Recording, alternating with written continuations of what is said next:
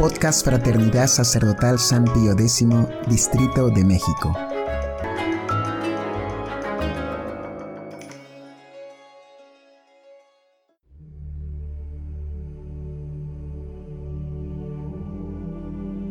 Hojita de fe número 47.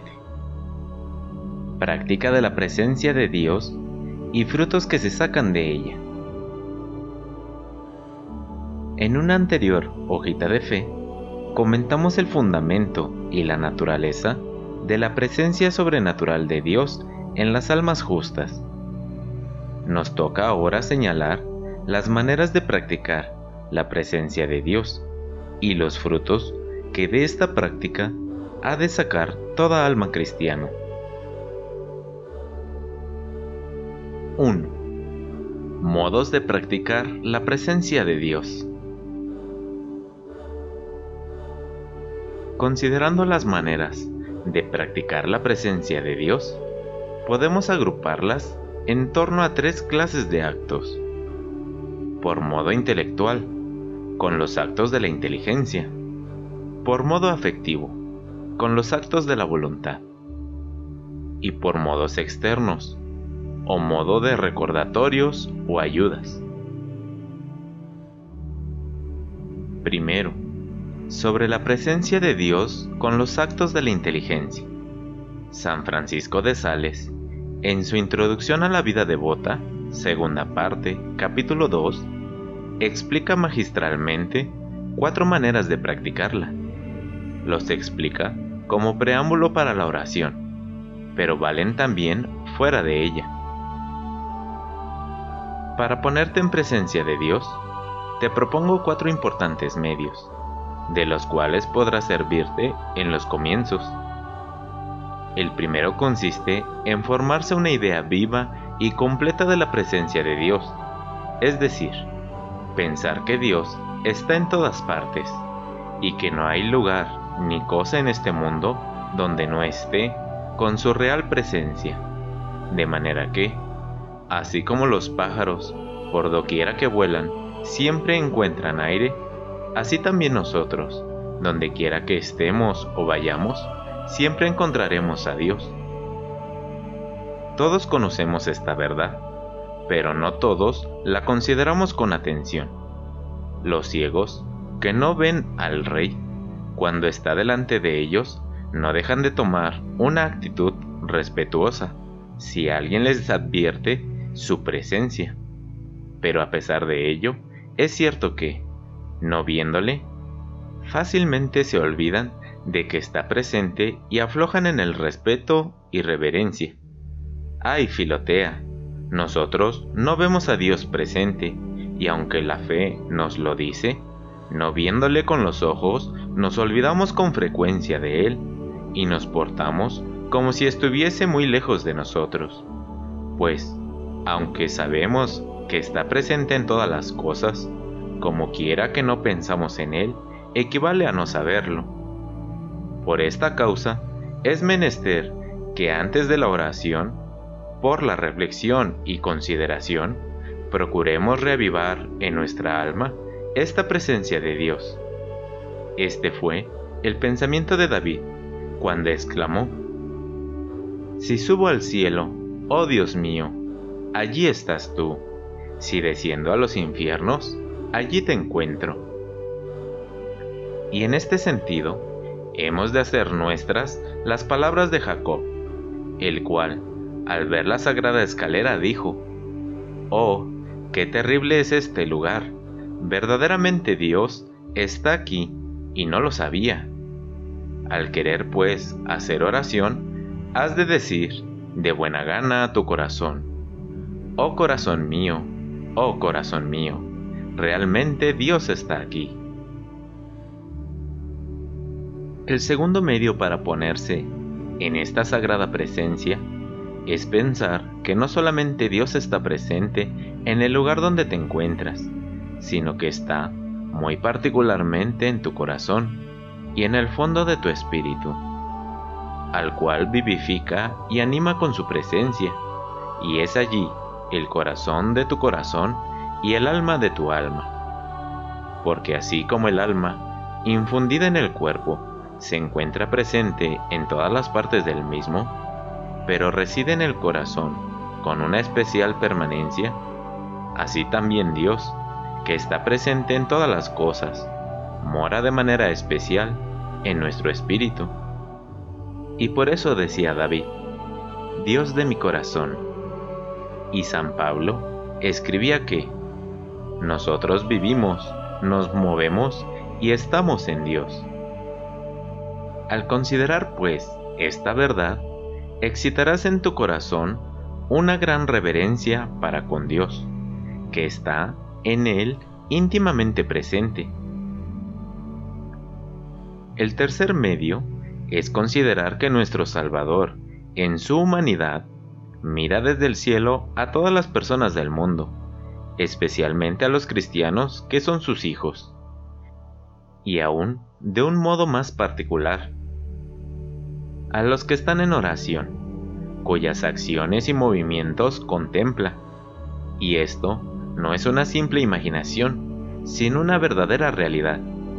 Pues, aunque no le veamos, es cierto que Él nos mira desde arriba. Así le vio San Esteban durante su martirio. Podemos, pues, decir muy bien con la esposa de los cantares. Vedle detrás de la pared, mirando por las ventanas a través de las celosías. El cuarto medio consiste en servirse de la simple imaginación, representándonos al Salvador en su humanidad sagrada, como si estuviese junto a nosotros, tal como solemos representarnos a nuestros amigos cuando decimos, me parece que estoy viendo a tal persona, que hace esto y aquello. Diría que la veo. Y cosas por el estilo. Pero si el Santísimo Sacramento estuviese presente en el altar, entonces esta presencia será real y no puramente imaginaria, porque las especies y las apariencias del pan serían tan solo como un velo detrás del cual nuestro Señor realmente presente, nos vería y contemplaría, aunque nosotros no le viésemos en su propia forma. Emplearás, pues, uno de estos cuatro medios para poner tu alma en presencia de Dios antes de la oración. Y no es menester que uses a la vez todos ellos, sino ora uno, ora otro, y esto sencilla y libremente. El padre Alfonso Rodríguez, por su parte, nos describe otro modo provechoso de ponerse en presencia de Dios, y es avivar la fe, pero sin cansar la cabeza tratando de imaginar o ver a Dios. ¿Cómo habemos de considerar a Dios presente? Digo que no más que haciendo un acto de fe, presuponiendo que Dios está aquí presente, pues la fe nos lo dice sin querer saber cómo ni de qué manera, como dice San Pablo que hacía Moisés. A Dios, que es invisible, le consideraba y tenía presente como si le viera. Hebreos 11:27. Sin querer saber ni imaginar cómo es, sino como cuando uno está hablando con su amigo, de noche, sin reparar en cómo es, ni acordarse de eso sino solamente gozándose y deleitándose con la conversación y presencia de su amigo, que sabe que está allí presente. De esta manera, habemos de considerar nosotros a Dios presente, bastándonos saber que está aquí nuestro amigo para gozar de él.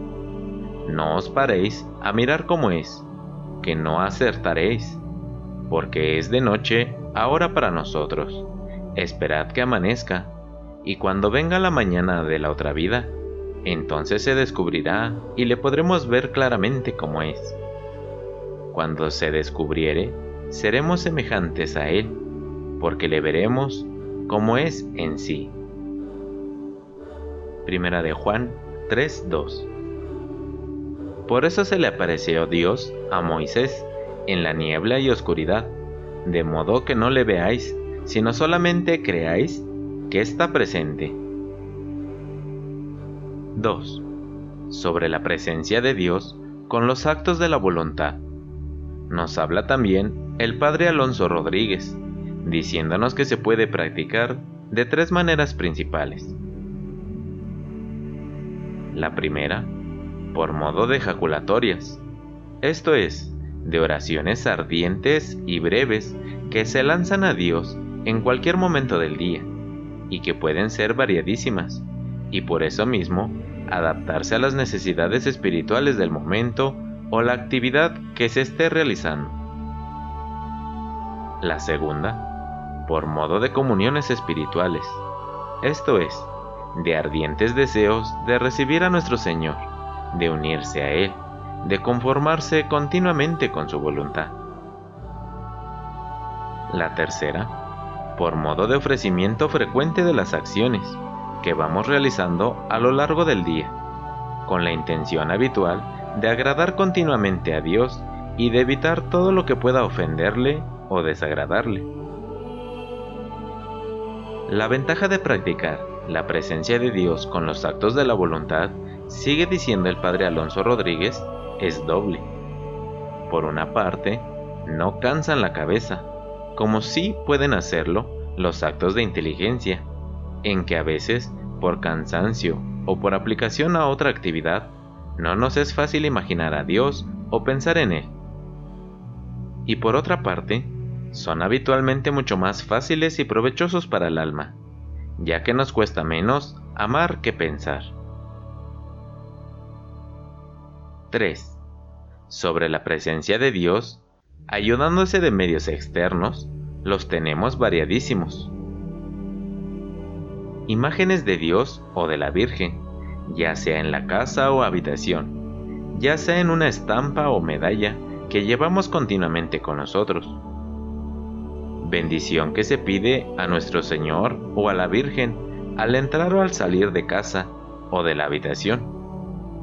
Señal de la cruz antes de salir a la calle, al pasar ante una iglesia, al encontrarse con una imagen sagrada o una cruz en la calle.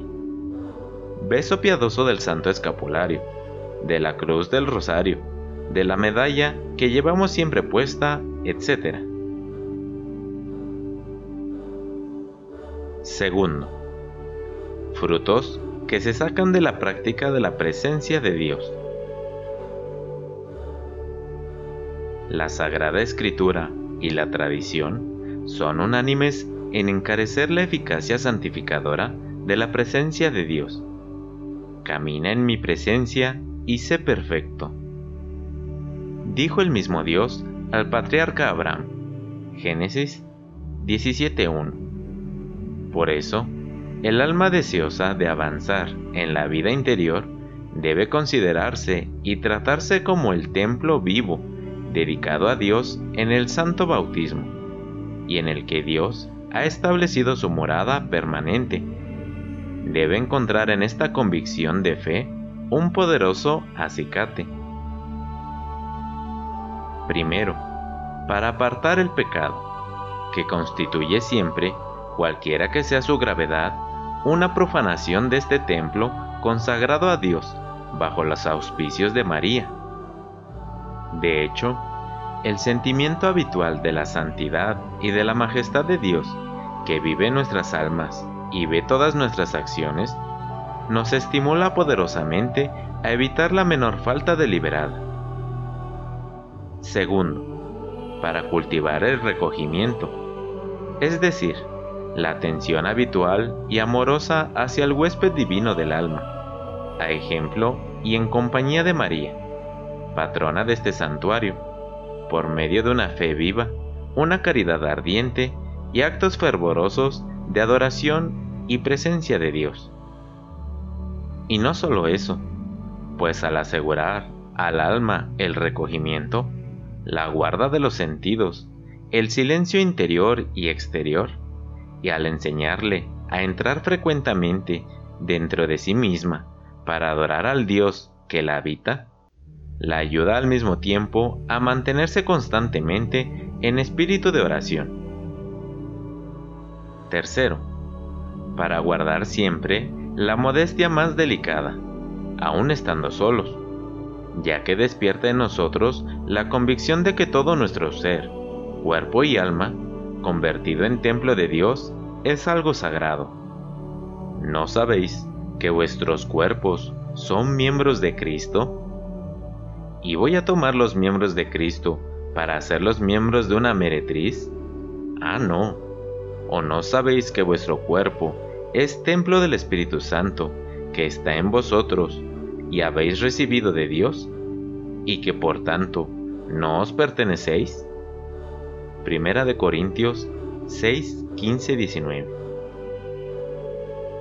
Cuarto, para hacer todas las cosas con la mayor perfección, por el deseo que aviva en nosotros de agradar en todo al Dios que se digna vivir en nosotros, y por la pureza de intención que el sentimiento de la presencia divina inspira en nuestras almas. Quinto, para aumentar nuestra fortaleza y energía en el combate de la vida cristiana, al mantenernos en la convicción de que no luchamos solos, sino que Dios, presente en nosotros y en todas partes, nos contiene y nos da las fuerzas para combatir. Sexto, por último, para ofrecer a Dios sin cesar, sobre el altar del propio corazón, en unión con Jesús y por el ministerio de María, el holocausto de la voluntad y de todo lo que depende de ella, es decir, de todo lo que somos, de todo lo que tenemos, de todo lo que hacemos o sufrimos. Pues en un templo, todo debe orientarse al sacrificio en honor del Dios que se digna habitarlo. Quiera Dios que, por la fidelidad en ejercitarnos en la presencia de Dios, podamos lograr de ella todos estos riquísimos frutos.